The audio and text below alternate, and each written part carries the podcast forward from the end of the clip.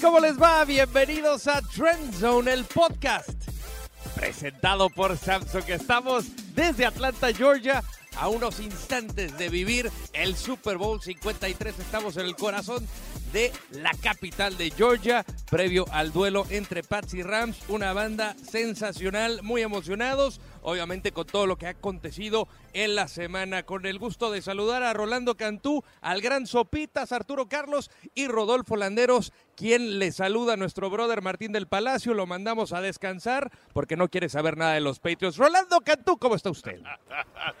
Contento de estar con ustedes, eh, señores. La verdad que semana del Super Bowl se puso muy bueno el ambiente. Radio Row, NFL Experience, Opening Night. Hay muchos temas que platicar. Para mí es un honor, señores, estar con ustedes el día de hoy. Estoy muy Sopi- bien. Sopitas, un placer saludarte, hermano. me pongo de pie, por favor, estar en. Y yo, yo me este pongo de, yo me pongo de rodillas, yo me pongo No, de no, no, rodillas, no, de no, no, rodillas, espérate, de espérate. rodillas me pongo. ¿Cómo estás, mi subs? Bien, encantado de estar en este podcast. Ya unas horas para que arranque el Super Bowl 53, que me da mucha emoción, pero también me da tristeza porque Claro. es inevitable pensar que es el último partido que veremos como hasta agosto, septiembre, ¿no? Es ¡ah! Es largo, va a ser largo el ayuno, va a ser largo, sí, el- sí, pero, sí. pero por lo pronto, pues tocará disfrutar 60 minutos o más, uno nunca más. sabe. Arturo Carlos, ¿cómo estás? Muy bien, la verdad, pues eh, contento ya de que vaya terminando la semana también se agradece, porque de repente como que, ay, oye, está padre el Super Bowl, sí, pero la semana es, es larga, es pesada. Es tediosa, es tediosa. A ver, eh, vamos a romper con lo cotidiano, no me voy a dar paso a nada. Yo quiero que, que cada quien me diga eh, qué se han llevado de, de esta semana, de las experiencias, de lo que han podido platicar con los jugadores, de la serenata que de repente pueden encontrar con ukulele. ¿Qué se llevan de esta semana previo al partido? Bueno, yo empiezo con una entrevista que estuve, eh, Rodolfo, y tú me acompañaste ahí, eh, con Anthony Muñoz. Realmente uno de los de mis ídolos, alguien que, que admiro mucho, que, que seguí su trayectoria, su, su carrera, 13 años en la NFL, el dedo chueco, y, y, o sea, toda la experiencia. Tuve la oportunidad de entrevistarlo y después platiqué dos horas con él. O sea, lo que se necesitó para que Anthony Muñoz llegara a la NFL es una increíble historia. Obviamente él ya vive en Cincinnati, eh, del sur de California, del área de Los Ángeles. O sea, yo creo que para mí ese ha sido mi highlight de la semana. Obviamente no, no había tenido la oportunidad de estar en un evento con Anthony Muñoz.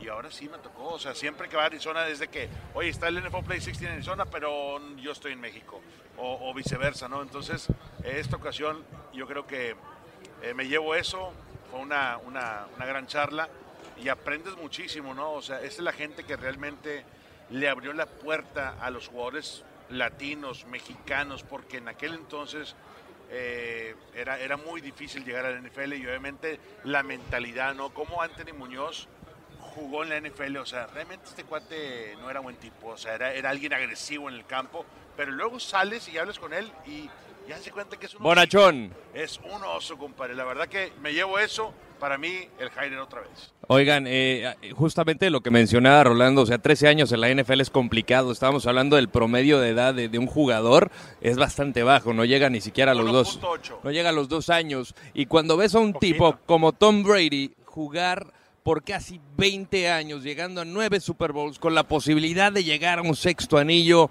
dices, este cuate es fuera de serie. Bueno, nada más quería hacer ese comentario. ¿Ustedes cómo, cómo han asimilado la semana?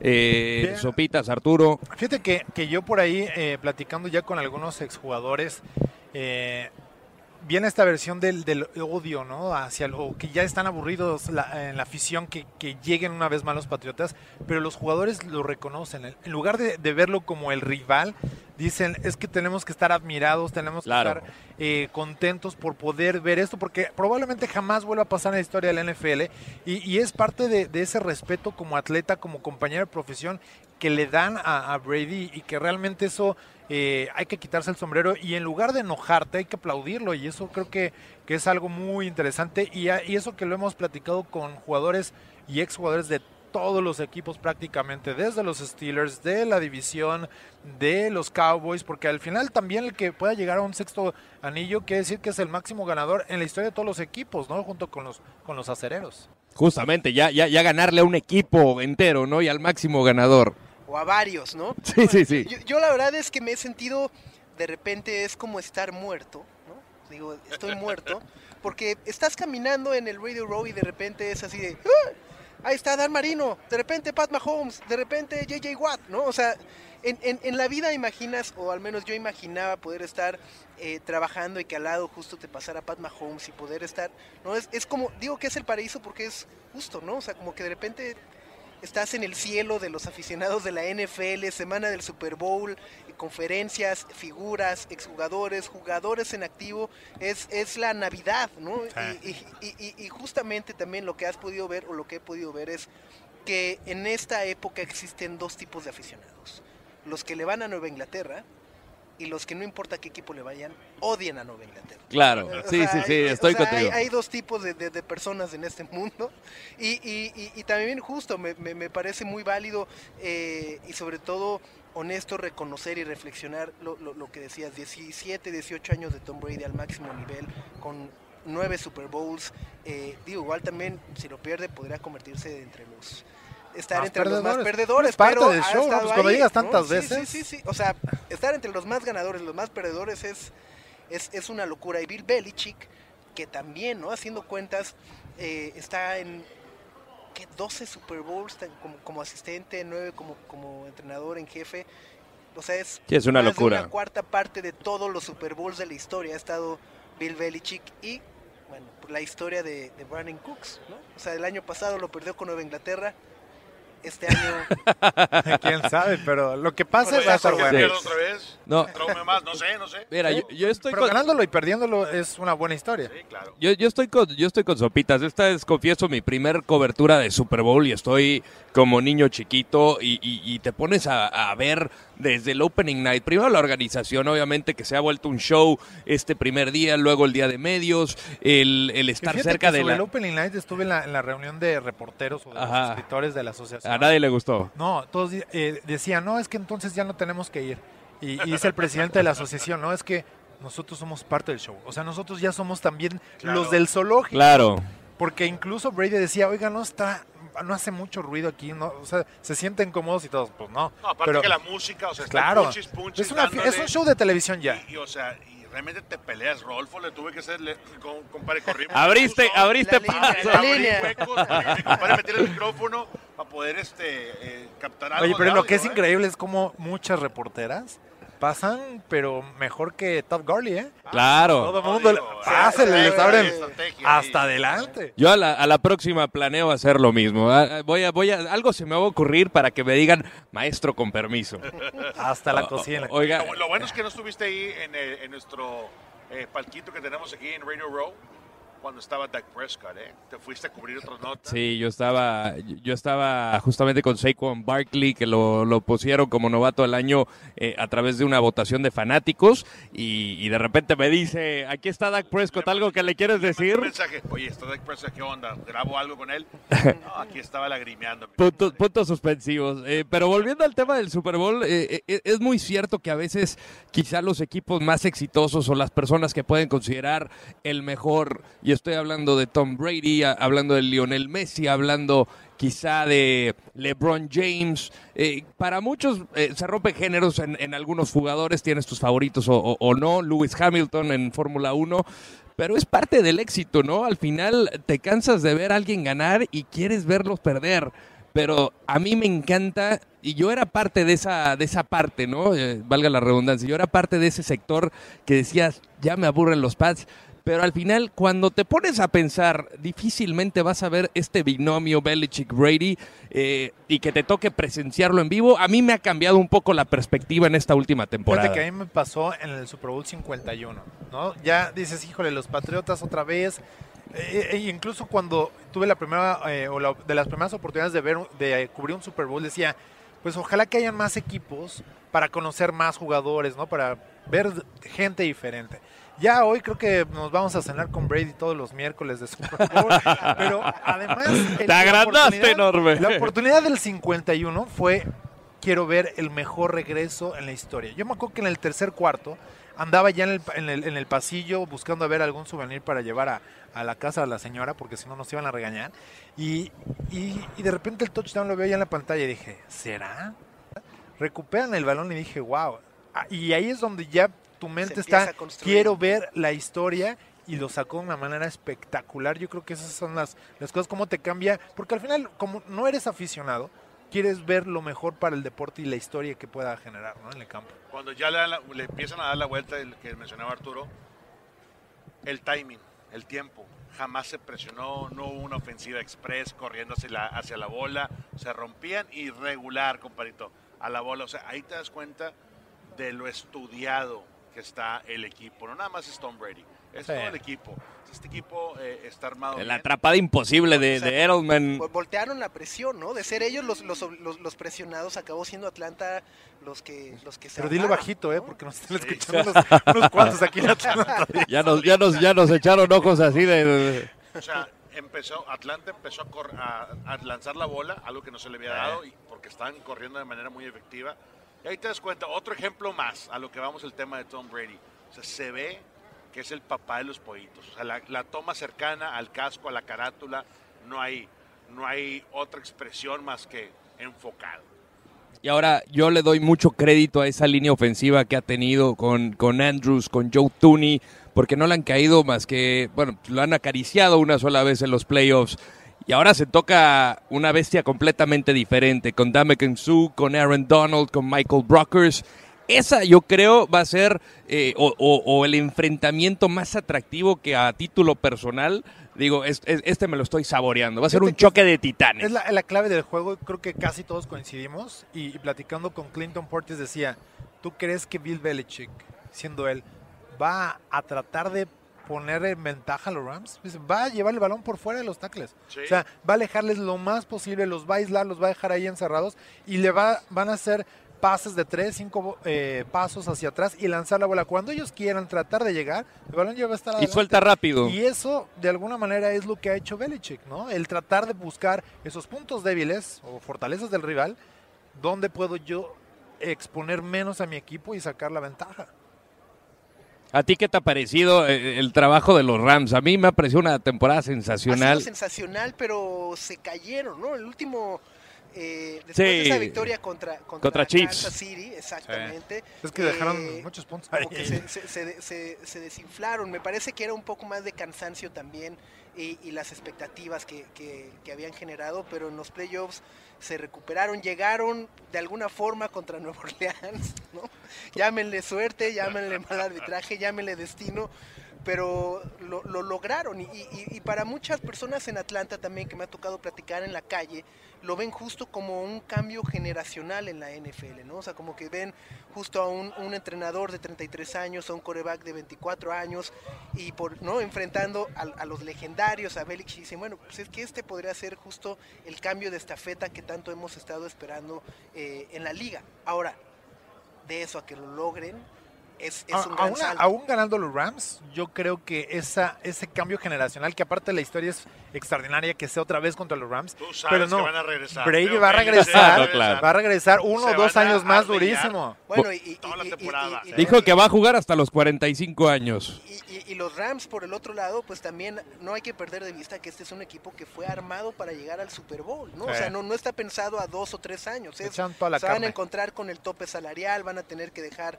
eh, ir a jugadores clave y a ver, y ahí es donde empieza el reto y lo que hay que admirar de los Pats, esta forma de, de reinventar al equipo, de hacer los ajustes necesarios tanto en el draft como en la agencia libre para cubrir los huecos que te ves obligado a dejar. Decían como Rolando puso toda la carne en el asador. Pero aparte, qué bien le caería a los Rams para el mercado en Los Ángeles ganar este juego. Porque sí. han llevado poca gente al estadio. Es el equipo que menos vende boletos en cuanto al paquete de temporada. Evidentemente esto, porque el estadio va a ser precioso, pero eso no te lleva aficionados. Claro. Sí. Y este campeonato no nada más le da la fortaleza a los Rams de ganar ese mercado, sino que también le pega a los Chargers durísimo. ¿eh? Es un mercado grande porque te acuerdas cuando eh, construyeron el MetLife en, en Nueva Sí. York, no se llenaban los PSL, los Purchasing Licenses, o sea, no encontrabas quién depositara lana para el derecho de comprar boletos. Tienes toda la razón, ese estadio va a ser único, el mejor en Los Ángeles, porque no nada más va a tener la capacidad para, para eh, los juegos de la NFL, tanto de Chargers y Rams. si los Rams logran este año, olvídate. o Imagínate sea, qué tan fuerte ahí- es el ahí señor Rodolfo. Landeros que iba a poner su oficina ya. ya, ya está en pláticas, ya está en pláticas. Pero, pero sí, ¿no? O sea, justamente Marcus Peters hablaba al respecto. Este tipo de partidos son los que te ponen gente en la tribuna, los que crean afición, cercanía con el equipo, porque logras un Super Bowl y, y- muchos pequeñitos que, que lo ven en la tele y dicen es mi ciudad, representa Inglewood, representa California, con, eh, con, ¿De ahí un, con, un cuate que salió de California de novato, por ejemplo, el caso de Jared Goff, y, y- y creas ese vínculo interesante y luego tienes una nueva casa para, para ponerle la cerecita en el pastel. Si llegan a ganar y con una especie de revancha, porque obviamente eh, no les tocó ver aquel partido contra los Rams de San Luis, pues digo, igual iban a decir, ok, ellos me ganaron en el pasado a pesar de que no era mi ciudad, pero ahora les quiero ganar y les ganamos y ya es revancha y este es mi equipo y, ya- y ahí te- que- vamos con ellos a full. No, eso, eso es lo que tiene la gente. La gente está de que, ok, ese equipo se vino de. Estaba en Los Ángeles, se fue a San Luis, regresaron. O sea, realmente es mi equipo. O sea, Pero están la identidad. Con, con- fíjate. con decir, oye, puede ser, con esto, olvídate, ganando su próximo de tres, haz de cuenta que acabas de darle. eh, o sea, a- al clavo. Esa es la realidad de las cosas. Eric Dickerson platicaba algo sobre eso, y es que en Los Ángeles jamás pudieron ganar un Super Bowl. Entonces, además que los Raiders sí lo hicieron, Sí. por eso hay una gran afición todavía en Los Ángeles por parte de los Raiders, ese, ese fenómeno es ideal para, para poder recuperar es- o tomar mejor el control de la ciudad. Es la batalla de Los Ángeles ahora, Claro. Prácticamente. Oye, ahorita que hablamos de nuevos estadios, me llama mucho la atención justo ver que había de repente eh, stands y reuniones para ver el estadio de los Raiders, Ajá. ¿no? Que también Claro. saben dónde van a jugar en el 2020. Ya te están vendiendo también el, el- el- el season ticket del 2020 cuando todavía no tienen ni idea de dónde van a jugar en el 2019. Ah, pero el chiste es hacerle negocio. De hecho, están en mi hotel, ahí abajo, y pusieron una oficina que eh, habrá que, que ir para... Saludos al señor Davis. Oye, pero eso va a estar padre, ¿no? Sopitas, oye, imagínate, te- vamos a Vegas. Vas a Vegas, te deschongas, vas al casino. Oye, pierdes en el casino de repente, señor. Sopitas perdió tanta lana, ahí le va, unas cortesías en la yarda 50. Vayas a disfrutar, a, a curar, a curársela al estadio. Claro. Va a ser un negociazo. o Claro. sea, si hay una ciudad que tiene el hosting, es. Y estás arraigando Y la también. NFL es eso. Estás arraigando también a, a que se pueda volver una ciudad deportiva, como lo hicieron los Golden Knights en hockey. Llegaron en su primera temporada a la Stanley Cup, no la ganaron, pero, pero estás ¿Verdad? creando afición y tienes un equipo que está cerca de Oakland, entre comillas. Muchos se van a echar el viaje. Otros, luego de No hay- no hay 60, impuestos, 70 no hay dólares. sales tax, bueno, no hay state tax Ajá. para los jugadores, entonces. Muchos se van a ir a vivir, Claro, eh, estoy seguro. Está durísimo, digo, hay que, el señor Rodolfo Landeros se la pasa quejándose. No, deja, no. deja la mitad. Esos impuestos ahí se van, no, no, no, no, no. Pero, pero el tío Sam no perdona. Eh, hablando un poco de Jared Goff, muchos eh, jugadores con los que tuve la oportunidad de platicar, uno de ellos, Akib Talib, eh, destacaba la capacidad de mantener y aguantar vara con los nervios, sobre todo en ese partido de Nueva Orleans. Eh, yo había tenido la oportunidad de platicar con, con Talib antes de- del juego de México, el que, bueno, el que se iba a jugar en México, y, decía, yo le preguntaba, ¿tú el MVP a quién se lo darías? ¿A Todd Gurley? Este, y era mitad de temporada, y dice, no, yo a Jared Goff.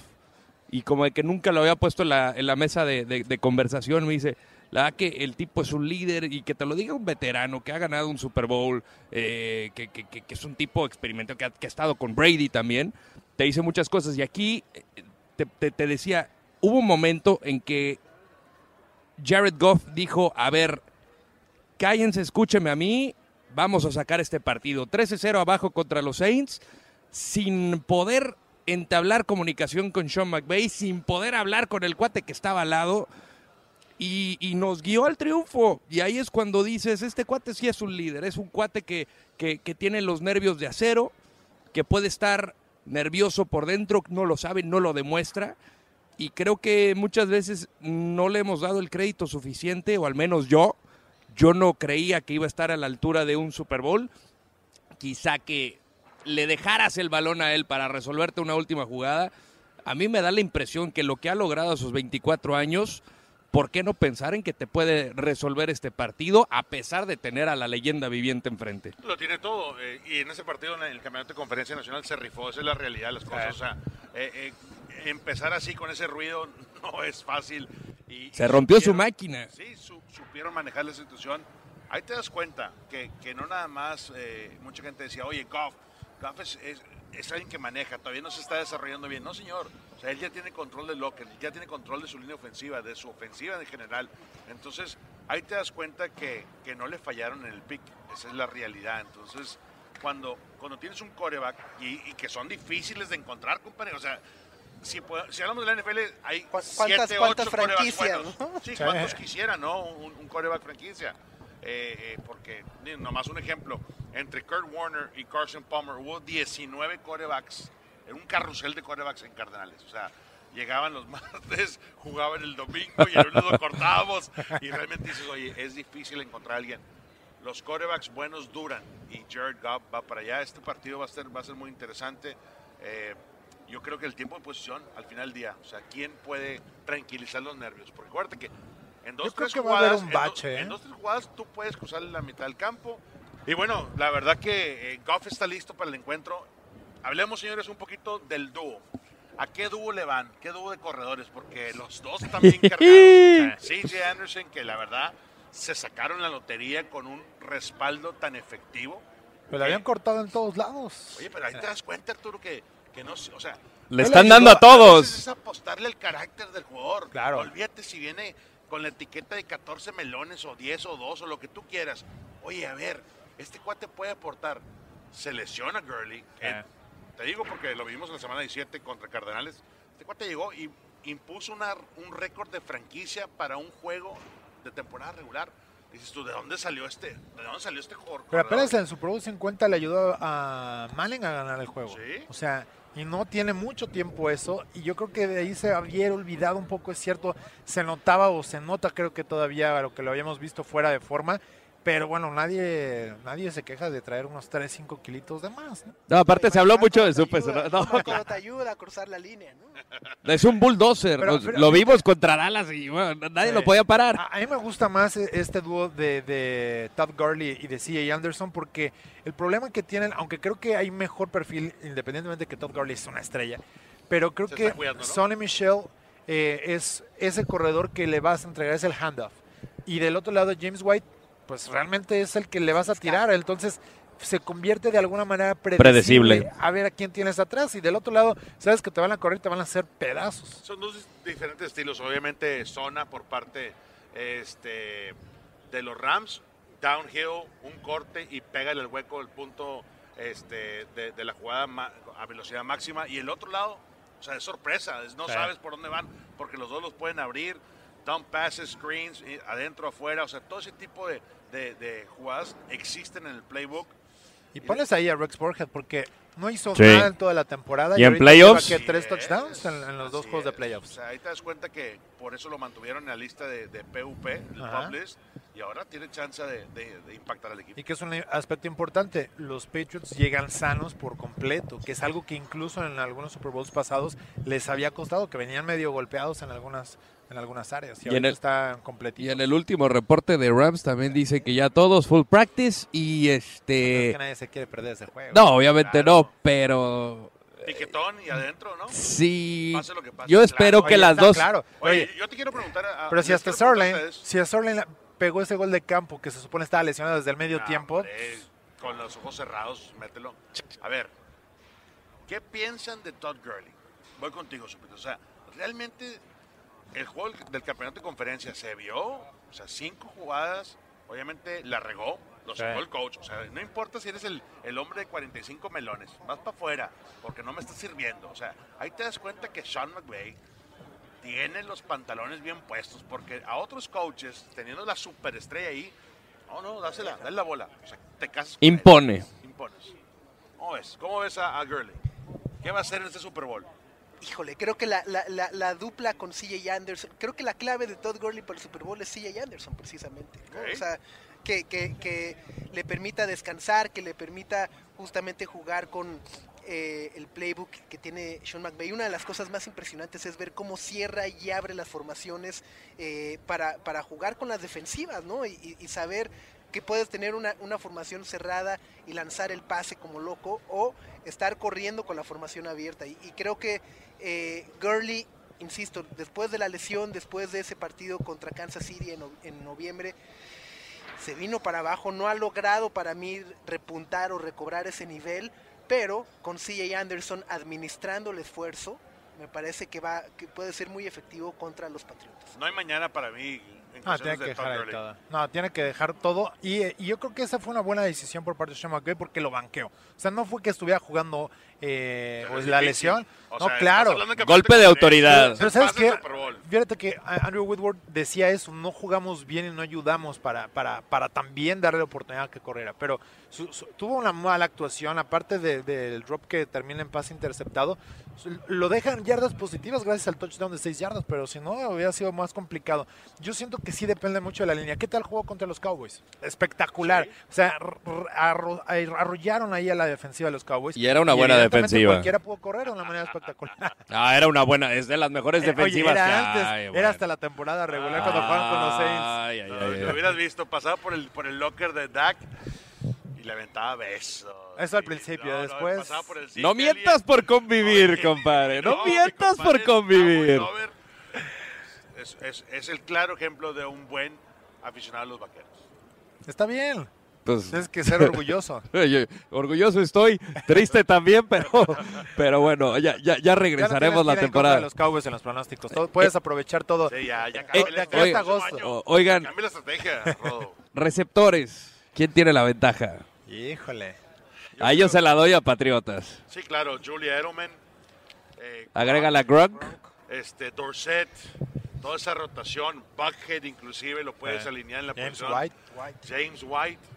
eh, es que hay, hay, hay tanta química ahí. O sea, estos cuates no, no nada más tienen... Hay desde- conexión. desde- Porque yo creo que a talento yo me iría, eh, a pesar que no está Brandon Cup, y me Wood. iría con, con- con el equipo de los Rams. Pero evidentemente funciona como relojito el juego aéreo con No los. Patriots. No, y le agrega, si, si hubiera estado quitando la situación que tuvo Josh Gordon, o, o sea, ahí hubiera sido todavía inclusive otra amenaza más potente. Ahí te, ahí te das cuenta, o sea, tienes a George Gordon, no tienes a, a cualquier talento, o sea, tienes a un jugador que puede convertirse en superestrella, pero no encajas aquí, adiós. Y en, y en un punto crítico, o sea, dices tú, a ver, me puede ayudar, lo, lo aguanto un poquito más, o sea, aguanto lo que está pasando fuera del campo y me quedo con él y, y- y trato de, de- de cambiarlo o, o adiós. Esa es la, la forma donde se separan los pads también, porque muchos de los equipos, inclusive los Cowboys, de repente dicen, bueno, eres, eres un desastre por fuera, pero me- te ocupo aquí adentro y te, te voy a aguantar. Y aguantan. Sí, Y la verdad, Belichick siempre ha tenido, y le, le preguntaron en la semana eso, ¿no? El- cómo ha logrado eh, mantener y renovarse, y ma- o sea, que el equipo siga siendo efectivo con los cambios. Y todavía pregunta Belichick, ¿de jugadores o de los coaches? Y le dice la reportera, ah, pues de los dos. Entonces todavía se le puso más complicado y habló de, de lo difícil que es traer jugadores, porque yo creo que es lo más complicado. Los coaches, como sea, los vas formando. Y cuando ya no los puedes aguantar porque tienen que crecer profesionalmente, se van. Pero los jugadores yo siento que es todavía más difícil. Y ahí han estado los resultados. Entonces, estamos claros que Patriots ahí lleva mano. Falta Cordell Patterson, ¿no? Que también el ser Patterson, sí, que... jugada sorpresa. No, y además que corre... equipos especiales, Hace todo. participar. Johnny Hacker, a mí me ha encantado. Ah, yo pensé que ibas a poner a, a, Hacker de, de quarterback. Sí, sí, sí. Él, destapó el Oye, juego para los Rams. eh, fue, fue la clave. Increíble, ¿no? Entre él y Gurley lograron acortar distancias antes del halftime. Es el pateador de despeje mejor pagado que hay en la Sí. Y estuvo involucrado previo a ese partido en cinco jugadas por pase y una por tierra. O sea que algo tiene planeado. Y también le preguntaron a Belichick. Pero Sí. Faso, pero Faso, el coordinador de equipos especiales, mis respetos. Sí. El año pasado puso al regresador, al pateador y al de des- bueno, al, al- sí, al pateador y el de despeje, a los tres en el Pro Bowl. Y este año mostró que hay habilidad para poder sorprender y créanme que vamos a ver jugadas de truco en los equipos especiales. Y en los dos, ¿eh? Belichick dijo que también igual y hasta un Philly Special no lo descarta. Pero nada más que ahora sí sí, llegue, ahora ¿verdad? sí, ahora sí que lo suelte bien. Está Se viendo vio- se vio que- que la. Sí, la Sí. verdad que, que le faltó. Ahora, le, Sí. pre- le preguntaron también a los Rams si podían elaborar un Philly Special. Decía, no, Goff no la puede atrapar. está un poquito más li- el más limitado. Pero bueno, pues eh, ya prácticamente llegando al final, el momento de pronóstico. Momento de mojarse. A ver, comienzo contigo, Arturo. Híjole, yo creo que decía hace ratito que va a haber un bache. Creo que eh, el juego va a caer un rato o por ahí de un cuarto en no tener puntos, en las defensivas dominando.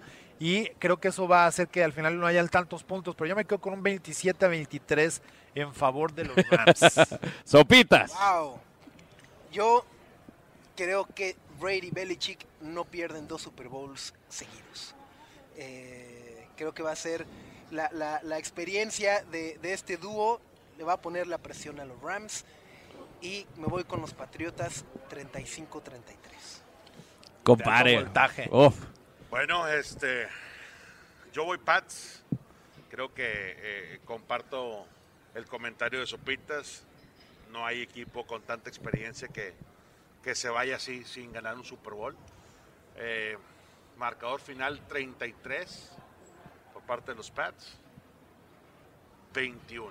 Uh, o sea, amplio. Arriba de 10, Dominado. arri- así, así. Doble dígito. Doble ¿eh? dígito o a defensiva porque el que menos espera es un high tower, algo, a un balón, provocando un balón suelto, recuperándolo, o sea, algo que, que digas tú, la defensiva marcó la pauta, pero como quiera el MVP se lo lleva Tom Brady porque es Tom Brady.